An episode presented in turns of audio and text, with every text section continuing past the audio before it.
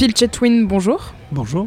On vous retrouve euh, ici aujourd'hui dans le cadre euh, des tribunes de la presse. Alors euh, pour vous présenter un peu, vous êtes le directeur de l'information de l'agence France Presse. Est-ce qu'on peut tout d'abord recontextualiser ce qu'est l'agence France Presse, l'AFP, et son rôle et ses missions? L'agence France Presse, c'est parmi les trois gros, grandes agences mondiales de l'information. On a 1700 journalistes déployés en presque 200 pays autour du monde. Et on a une mission de couvrir l'actualité partout dans le monde, avec rigueur, impartialité et indépendance. Alors euh, l'agence France Presse, c'est euh, un organisme incontournable dans le milieu de l'information et dans le milieu euh, des médias. On peut dire que vous êtes en quelque sorte le média source de la source. Est-ce que cet état de fait fait que vous devez avoir d'autant plus de rigueur éthique et déontologique par rapport à la véracité de vos informations? Mais bien sûr, parce qu'on on est bien conscient de, de nos responsabilités. Et on fait toute l'architecture en interne, ça, tient compte de, cette responsabilité. On travaille avec une grande manuel d'agencier qui met beaucoup de règles éthiques sur comment on travaille. À côté de ça, il y a une charte éthique aussi. Et peut-être le plus important, c'est notre guide sur les sources. C'est vraiment comment on source l'information et la chose qui est vraiment différente avec AFP, euh, en comparaison peut-être avec euh, les médias publics, les, médias commerciaux, etc., c'est que chaque morceau d'information doit avoir une source. On doit comprendre d'où vient chaque morceau d'information. Et est-ce que euh, ça présente pas néanmoins quelque sorte un certain risque du fait que l'AFP est, est, une entité hégémonique dans l'espace médiatique? Je ne dirais pas hégémonique parce qu'il y a de l'info maintenant qui vient de, de partout c'est pas les médias qui maîtrisent la diffusion de l'information, ça, vient de beaucoup de différentes sources maintenant, au niveau national en France et aussi au niveau euh, international.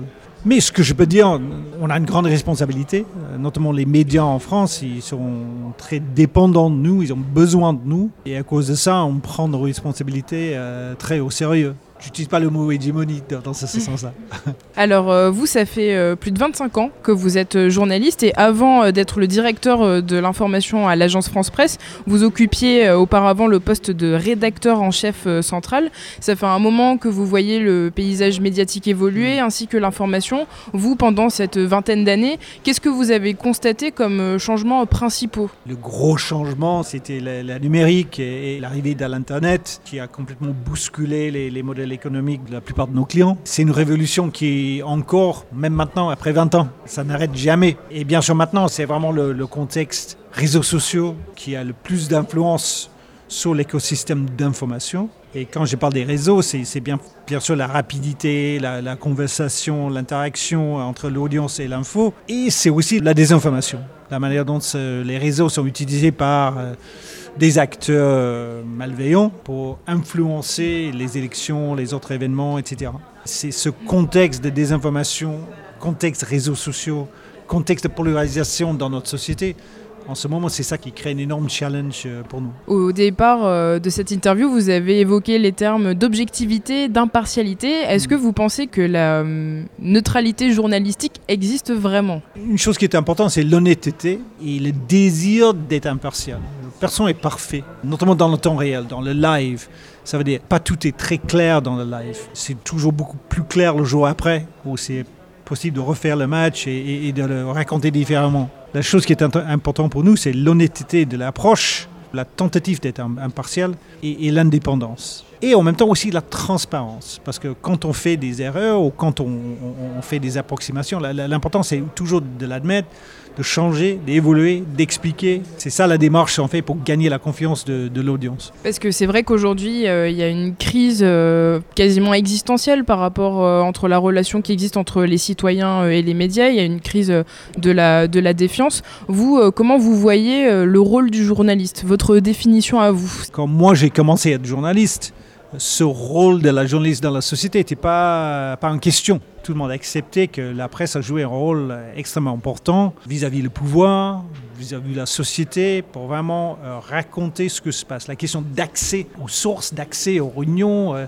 euh, tout ça était juste quelque chose qui est accepté. Là, là, on est dans une différente phase. On est obligé de réexpliquer, en fait, l'importance du journaliste et du journalisme dans la société il y a beaucoup de pédagogie à faire avec tout le monde pour expliquer notre rôle. Je pense que les médias, ils n'ont pas assez fait ce boulot. Ils ont toujours accepté que les citoyennes et, le gouvernement comprennent parfaitement notre valeur dans la chaîne. Et je pense là, c'est un moment où on a besoin vraiment d'être beaucoup plus proactif dans l'explication et dans la pédagogie. Est-ce que vous avez un ou des conseils euh, pour euh, les citoyens, les citoyennes pour bien s'informer? Bah, Il faut douter de tous. C'est important de, douter, de poser des questions.